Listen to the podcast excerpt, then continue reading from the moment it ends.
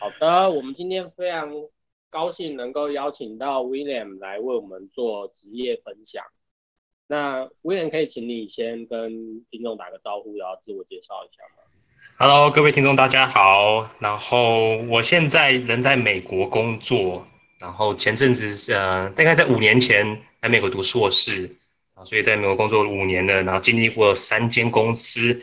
然后每间公司的的状况都不太一样，所以蛮多东西可以跟大家分享的，包括一些留学的历程啊。所以五年前是二零一五年。对，二零其实算是二零一四秋秋季的时候来美国读书。OK OK, okay. 所以其实快要满六年了。对，因为可能因为今年疫情的关系 过太快，时间再怎么都不知道。然后是先念书，是念。方便说是念什么科系吗？哦，我是念光学相关的，就是算其实算是物理吧。Oh. 对，因为我在台湾的时候就是读物理系的。哦、oh.，OK，所以你在台湾毕业了之后就直接来美国念硕士吗？还是工作一段时间之后再？我我其实呃没有，是先在台湾再读一个硕士，先先读一个硕士之后，然后觉得呃有的有更多的地方想要学，所以再来美国再读一个硕士。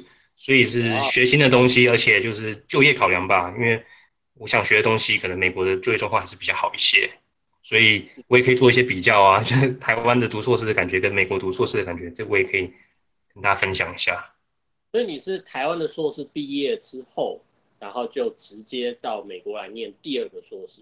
没错，没错，当然中间要需要当当兵一年了。所以是在念硕台湾的硕士的时候就觉得说。呃，好像台湾你念的部分在台湾的发展没有美国好吗？还是就是是什么样的一个接收资讯或者是一些动机，然后让你在台湾念硕士的时候一定要、嗯、了解？因为我台台湾念念研究所的时候是读光电所，那其实光电所的出路大部分来讲最好的都是去台积电工作，然后我就是稍微跟学长姐了解一下台积电的工作的的内容。就是薪薪资水准非常好啊，但是似乎不是我想要，就是接下来一辈子要做的事情。那我就觉得我对自己喜欢的可能还是偏光学一点的，所以就决定再学一个光学的硕士。哎，不好意思，因为我完全不是这个科系，就是我以为光学会是去那种什么像大力光或者手机镜头或者面板什么，所以是进台积电嘛？嗯，对，光学的话会会去。去进一些什么台大力光啊，或者阳明光学啊，对吧、啊？一些光学厂都会有、，HTC 也有啊，对吧、啊？但是呃，我以前在台湾读的研究所是光电，光电跟光学其实不太一样。光电的话其实就是光转电或者电转关嘛、嗯，所以其实就是中间一个媒介的材料相关比较多，所以像是台积电做制成的，就还需要这关这相相关的知识，而不是单纯光学应用，对。所以，对啊，我对大大力光那样子的公司所做的内容很有兴趣，所以去那学一个学一个光学的硕士。哦，所以光电跟光学是不一样的。不太一样，对，我以前也 觉得一样，学了之后才发现，哎，其实很不一样。哦，所以在台湾念的是光电，但是来美国念的是光学。没错，没错，对啊。哦，所以刚到美国念书的时候，有觉得跟在台湾念的硕士。呃，因为我记得你台湾也是念还就是蛮好的学校嘛，那你有觉得美国的硕士跟台湾硕士哦、呃、那个差或者当学生的差别？差，我觉得差异很大，非常非常大。那在台湾读硕士的时候，比较有一种目标，感觉像是我要拿到学位，因为有这个学位，我就可以去台积电工作。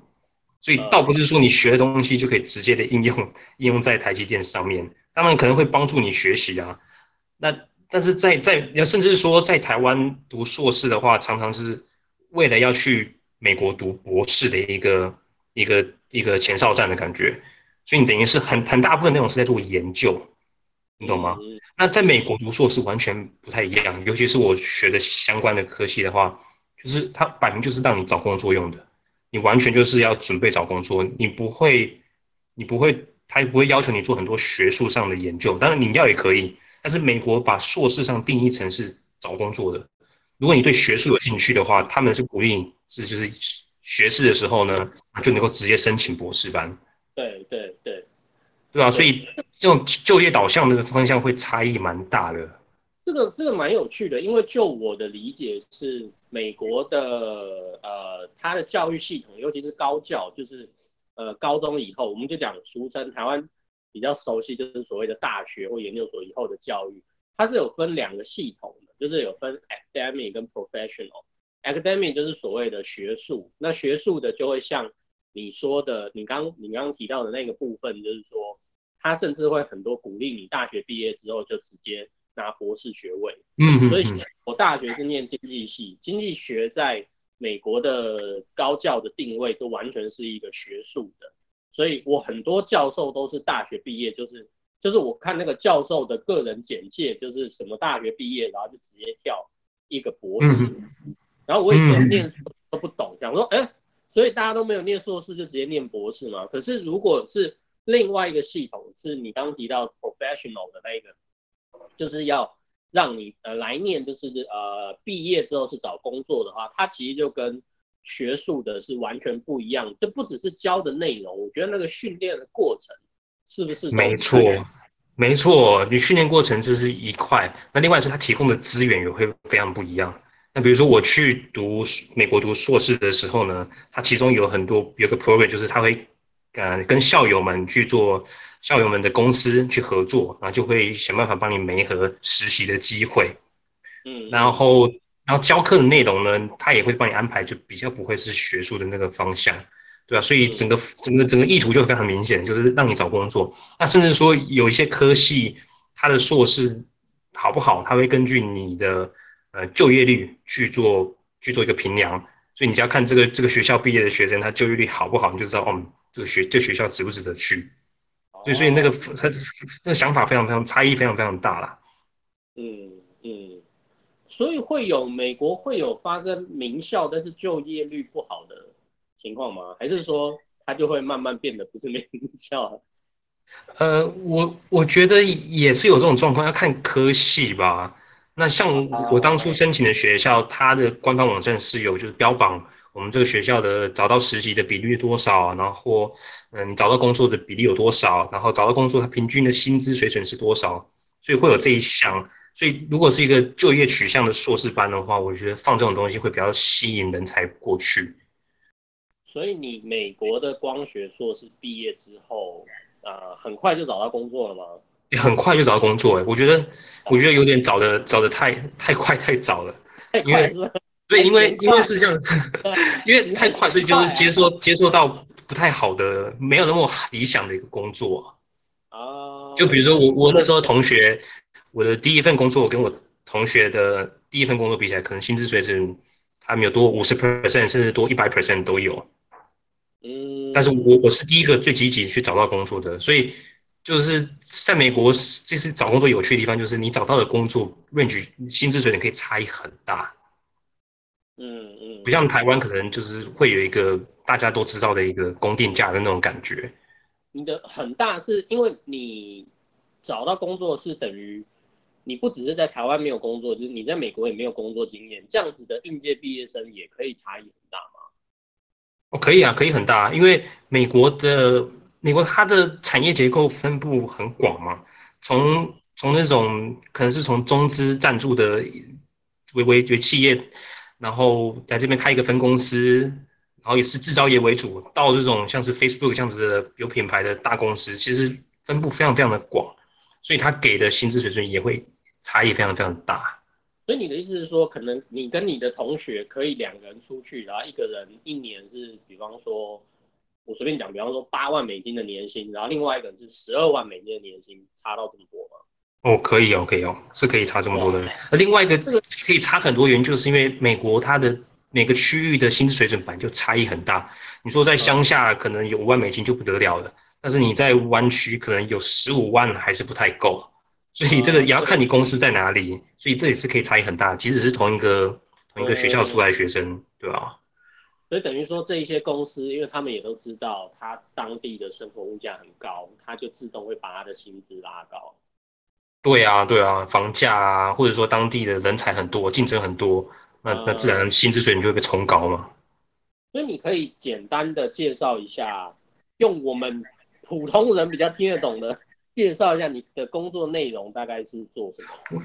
其实这也蛮普通的。我我做光学，然后主要是在做光学设计。其实简单就是在做做镜头设计或是光学系统设计。你看到一些，比如说 Nikon 或是 Canon 他们的相机镜头，不是一一根比一根长吗？那到底为什么长会比较好呢？哎，就是在里面，里面就是有一些光学设计的东西。在开车，但我没有证据。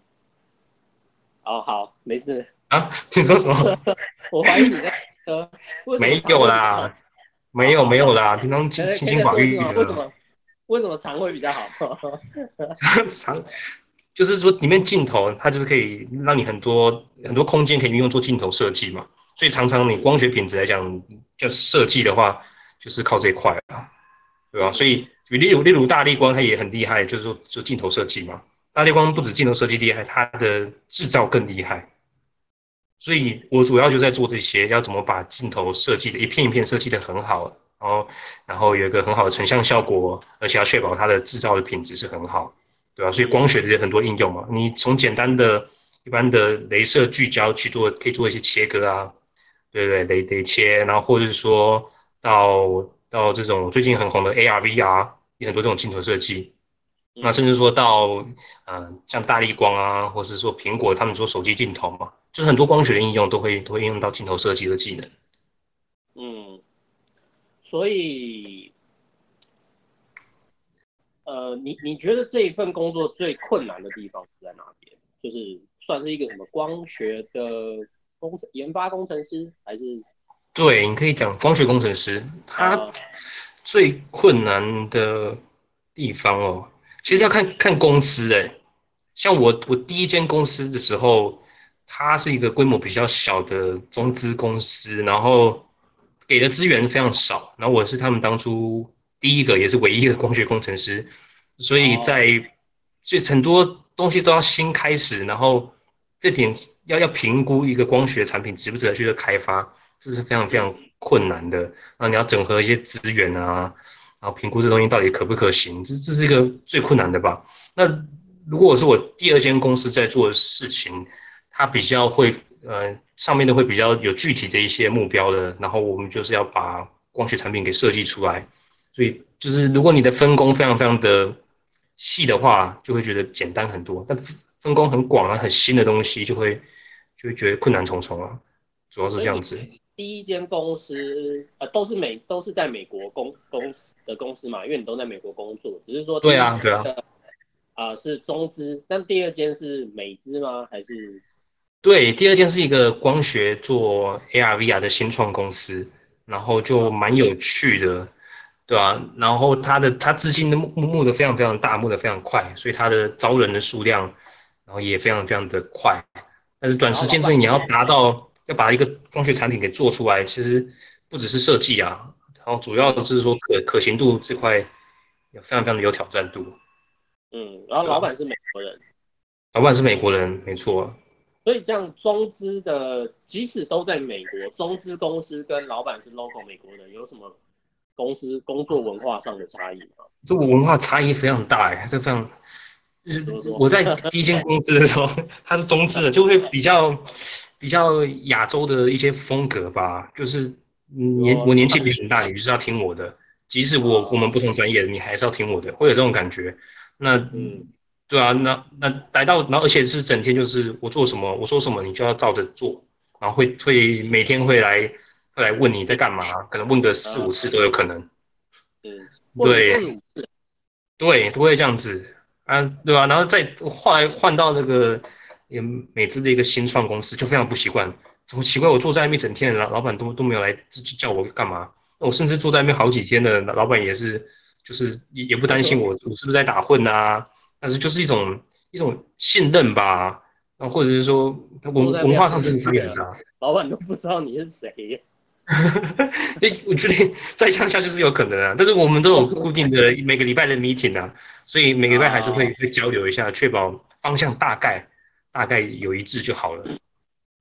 对啊，比比较美资的公司感觉比较不会就是 micro management 这样子的感觉，差异蛮大。说这是老板的个性问题，还是说其实美国的老板他可能急的时候也很急，可是他会克制他自己，不要太长的来，就是他会留一点空间给你，有这种感觉吗？还是我我觉得对这一方面其实是美国文化差异，另外一方面跟老板的个性也有差别。嗯，因为我我我之我那个老板，我之前老板他是比较学术风范一些，所以他比较不会那么的 push 人，对吧？那美国的老板，对对，就是第二间公司嘛，就是在美国的新创，他他有学术的背景，所以说他比较不会 push 你，他对你的方法比较像是对待他的研究生的那种感觉，嗯嗯，对吧？那那你说会 push 这块，他们不会是咄咄逼人的 push 你，他是。他比较像是比较理想的老板，他会提早把事情的 deadline 都规划好，他用这个 deadline 去提醒你，嗯，所以这也是另外一种 push，但是是当初你们早就早就谈好的嘛，对吧？他比比较不会就是突然就说突然新的东西突然丢给你，说今天晚上是 deadline，比较不会做这种事情。所以亚洲的或者中资公司的老板是丢给你，然后同时他指定一个 deadline，但是这个指定。可能是依照他自己的，对，就是不不不能不能说每个 project 他给那当初的第一间公司的老板都是这样子嘛，就是但是常常会有一些突然丢出来，甚至会说，哎，会说关心你晚上在干嘛，会关心你哦，那你周末要不要来上下班啊？会会这样子讲，对，所以所以风格差很大。我觉得这个东西就是。你也可以说职场上，可是我觉得在那种亚亚洲的家庭，或者就是华人的家庭，不管是中国台湾的家庭，好像也是这样子。就是你知道，呃，亚洲的家庭比较是父母就给定你一个想法，即使这个想法可能是很严苛，或者是相对来说比较合理一些。比方说，他要你说啊，我要你考上台大，或者是说啊，我要你考上公立的大学。可是不管怎么样是比较好像是呃父母给定一个标准，但是美国的我比较听到都是可能就是有点像你刚刚讲的，你跟你老板相处的，你跟你美国的老板相处的那种方式是你们讲好，基本上也是你的不敢说百分之百你的个人意志啊，但是至少你有同意的，你不是单方面被给定的一个目标，然后父母会说哦，那你要念什么，跟小孩讨论一下，然后嗯嗯。大学，我觉得好像跟家庭教育也是没错。你你你讲的这非常非常的对。所以一开始我加入那间中资公司的时候，嗯，其实很多时候不是很有点不舒服，但是却蛮顺的，因为你已经习惯被给定的一个目标，还有一个比较高标准，那我就是要想办法去实现。你讲的好，就是无限。所以到第二间公司的时候，突然觉得，哎，这个转换不过来，我我该给给给自己设定什么样的目标？有太多东西可以去想了。所以其实，在这种这种管理自己的这个方面上面，以前就是能力比较不足，所以就是后来在在这个第二间公司才培养起来的。自己现在该做什么，那目标该设多高，知道跟老老板去做，来回来回要自己，我们要去把它定义出来，是蛮蛮特别的一个经验。但是我相信，呃，因为你的公司应该也有，呃，比方说来自亚洲的员工，或者是 local 的美国人的员工，跟你的同事们，大家的自，就是就算是美国人好了，他。美国人的自律也这么好吗？或者是说他们就很清楚知道他们要做什么？呃，这跟自律程度真的有很大的差别。但我相信他们大部分都知道自己该做什么。但是因为每个老板的个性不一样嘛，所以有些人会呃会会很主动、很积极，然后去完成一些他们想象中该做的事情。那有些人会利用这种弹性。比较大，这种自由空间比较比较大的关系，然后去去打混摸鱼，这点也不是说亚洲人，是美国人也会这样子，对。但是美国人，对啊，他们会吧？我觉得 会打混摸鱼吧。我我这个我这个不不知道怎么去讲了，但是就是也是有不少人会刻意的去去打混，但是那些人通通常会嗯、呃、比较容易包装自己做的事情啊，对啊，所以。感觉出来工作的风格比较会不太一样，但是那些人通常也会可能又比较会比较有创意，会有一些新的想法。所以在我们看来，可能是他打混不做事，但事实上他搞不好有更有更大的贡献度，这也说不定，这难讲。而且我觉得会不会也是因为这种的公司气氛，所以让他可能在打混摸鱼的时候，哎，忽然间有一个灵感，然后他是勇于去在公司呃去提出来这一个可能乍看其实很。很不着边际，或者说很很甚至可能有点荒谬的想法，但是在亚洲的企业或中资公司，可能大家其实有些灵感，也许也不敢提出来。没错，我觉得你讲的很对。亚亚洲的公司会比较怕提新的方案，就是多做多错吧。嗯，会比较有这种这种感觉，就是最好是别人走别人怎么做的，我们就再做一次，我们做更好。亚洲公司会比较有这种想法。那美国的新创公司，它是就是要做新的。嗯，所以就是要跟别人不一样的。对，但是他也也没有考虑过后面的可能风险啊有多大啊，所以常常会提提出一些风险很高啊，你要讲不着边际，没就是不可不可实现的东西。但是或许新创就是各种新的 idea 就是这样子创创造出来的。那当提出很风险大的方案的时候，老板的态度也是就是认同的吗？还是老板会一般担任一个踩刹车的角色？对，老板一一定要去做踩刹车动作。老板要评估背后的可行性啊、风险啊，这值不值得投入啊。然后现有的工作量就是会不会已经过多啊？就是老板要他能够他的视野要很广啊，要能够看到，要能够预测这个大家接下去会发生什么事情，对吧？所以老美国的老板会比较感觉起来会比较自己去会规划去想这些事情，然后跟你讨论。嗯，应该。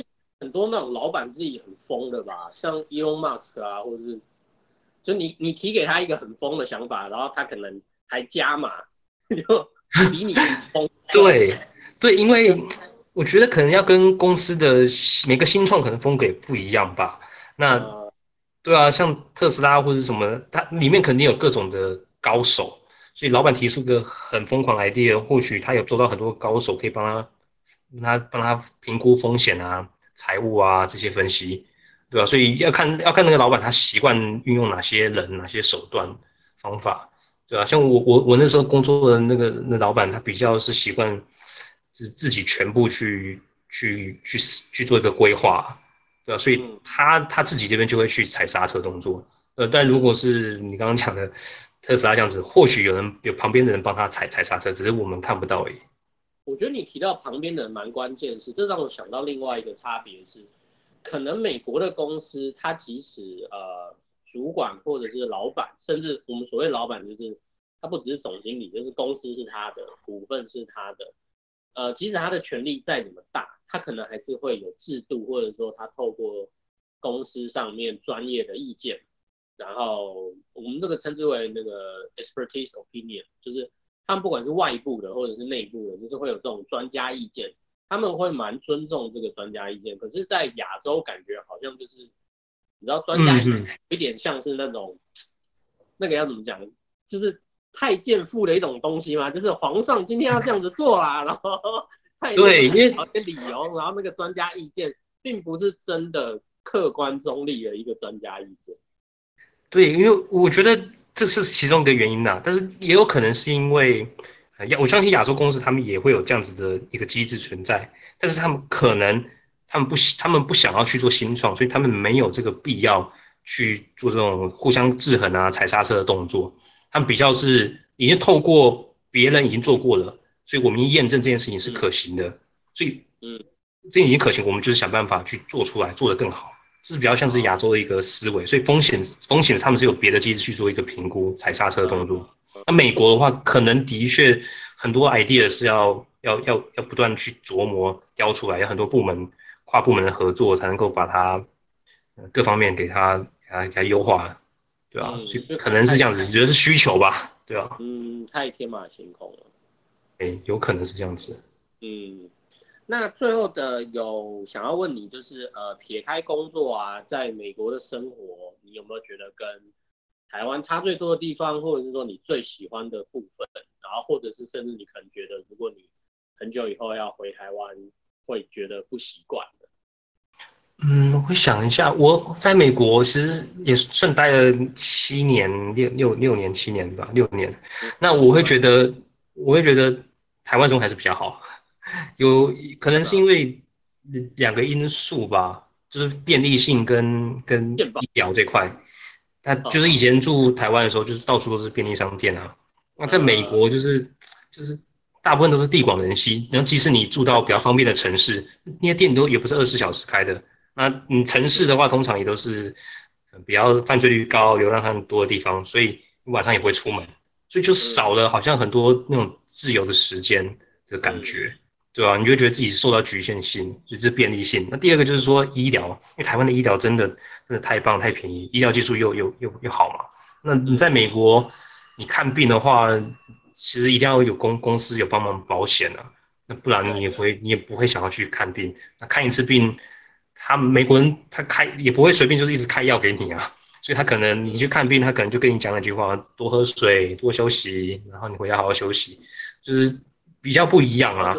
对，所以在美国，对，在美国，你如果生病的话，你就要更多，你要更了解自己的身体发生什么事情，就不要因为一点小感冒就就去看病。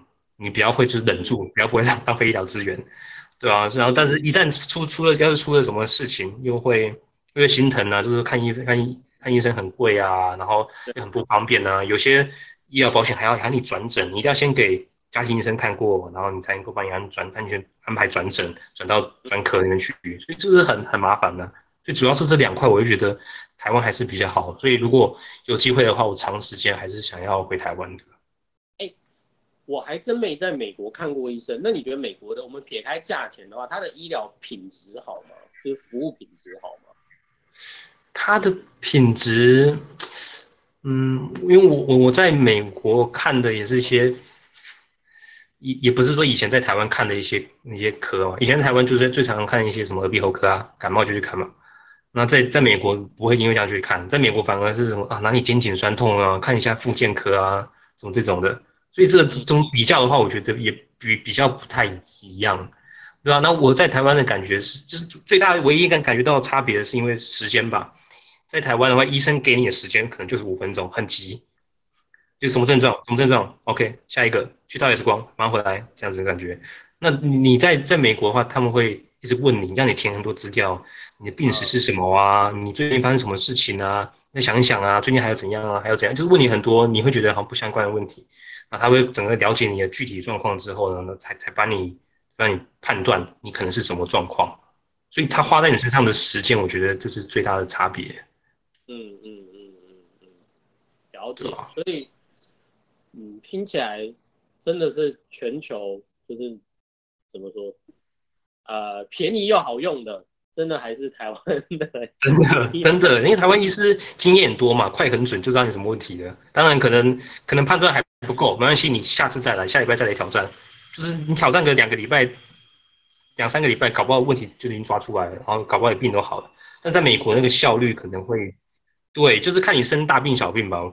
我觉得要是你生的是小病，就是台湾的绝对会好很多。但如果生的是大病，可能医疗品质的话，时间呢，因为医生花在你身上时间多嘛，他可能会比较容易找到你的问题在哪里。但是你可能也相相相对的，就是说要花更多的钱，对吧？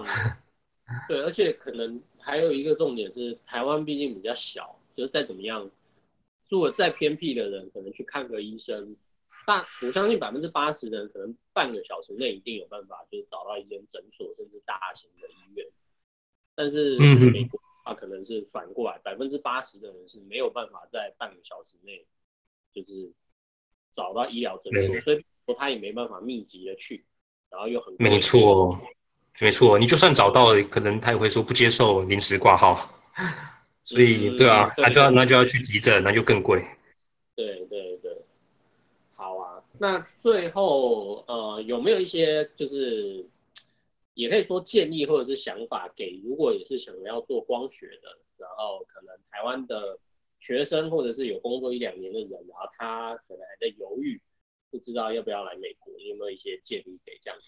哦，我我是觉得美国的光学产业是严重被低估的，因为是比较比较小众的一个，它是算是物理系的一个分支嘛，所以呃，大部分的人比较不会直接去挑战这东西，所以在台湾的一些学长姐的给出来的一些回馈啊、样本啊、这些资料啊，都会比较少，所以会比较不敢去进一步去挑战。但我会觉得这个市场是非常非常的，相较于的你专业的学生的人数来讲，市场非常的大。所以找工作来讲算是比较好找，然后薪资待遇啊各方面也会也会也会不差，所以我是蛮蛮蛮推荐大家就是说勇于挑战。然后光学这东西，事实上从牛顿时期就已经发展的是蛮成熟的，但是应用却一直有新的，所以是一个蛮好玩的东西，对吧？我就蛮蛮鼓励大家就是尽量来美国去挑战这个专业，而且找工作很快。找工作，对，还是也也对，也不要太快，不要太快，对，男生最好不要太快。好，好，好啊，那今天非常谢谢 William，然后来参与那个国际之男的职业分享。谢谢直男的邀请，太太开心能够跟大家分享这些东西了，希望对大家有帮助。好，希望我们还有下一集或者有其他主题的时候，可以再邀请 William 来。好啊，当然没问题。好啊，当然没问题。就到这边喽，谢谢。好，好，这样子，拜拜。拜。